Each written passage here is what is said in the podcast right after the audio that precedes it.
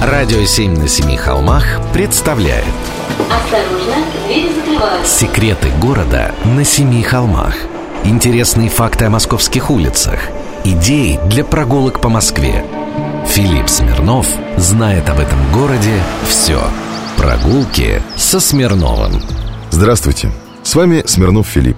Был сегодня на улице, так себе ощущение. Не май месяц, конечно. Поэтому предлагаю сегодня прогуляться по улицам города На них не выходя. Сегодня будет музыкально-поэтический выпуск. Песен и стихов о Москве, как все знают, сложено немало Но ни одно произведение не может пока претендовать на роль гимна о Москве. Если, конечно, отбросить привокзальную эстетику скачущего Есаула «Москва звонят колокола», то вариантов раз-два и обчелся. Многие, конечно, могут вспомнить Сергея Есенина. «Низкий дом без меня сутулился, Старый пес без меня издох, На московских изогнутых улицах Умереть, знать, сулил мне Бог». Манифест провинциала – главный хит в столичных караоке-клубах. В местах более интеллектуальных смогут процитировать Максимилиана Волошина. На рву у места Лобного, у церкви Покрова возносят неподобные, не русские слова. Но на гимн стихотворение 1917 года тоже не тянет.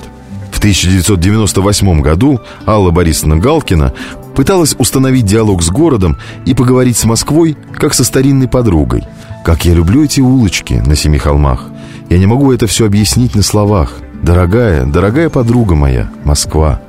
Мне, как экскурсоводу, импонирует маршрут, прописанный в песне «Маршруты московские». Маршруты московские, маршруты знакомые Засядем в букашечку, махнем наугад По кругу широкому, колечку садовому По узеньким улицам свернем на Арбат Перевожу на понятный, если кто-то захочет песню сделать былью. Букашечкой зовется троллейбус «Б». На нем можно доехать до Смоленской Сенной площади к зданию МИДа.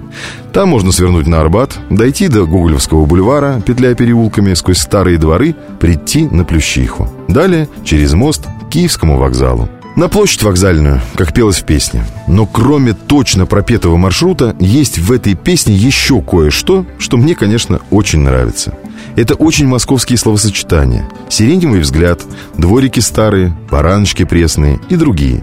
Все вместе они создают очень уютный, трогательный и задорный образ города. Впрочем, даже этот опус до гимна не дотягивает. В припеве лирический герой садится в электричку и едет в никуда – Туда, где слышен крик совы, а в лужах стынет талая вода. Прогулки со Смирновым.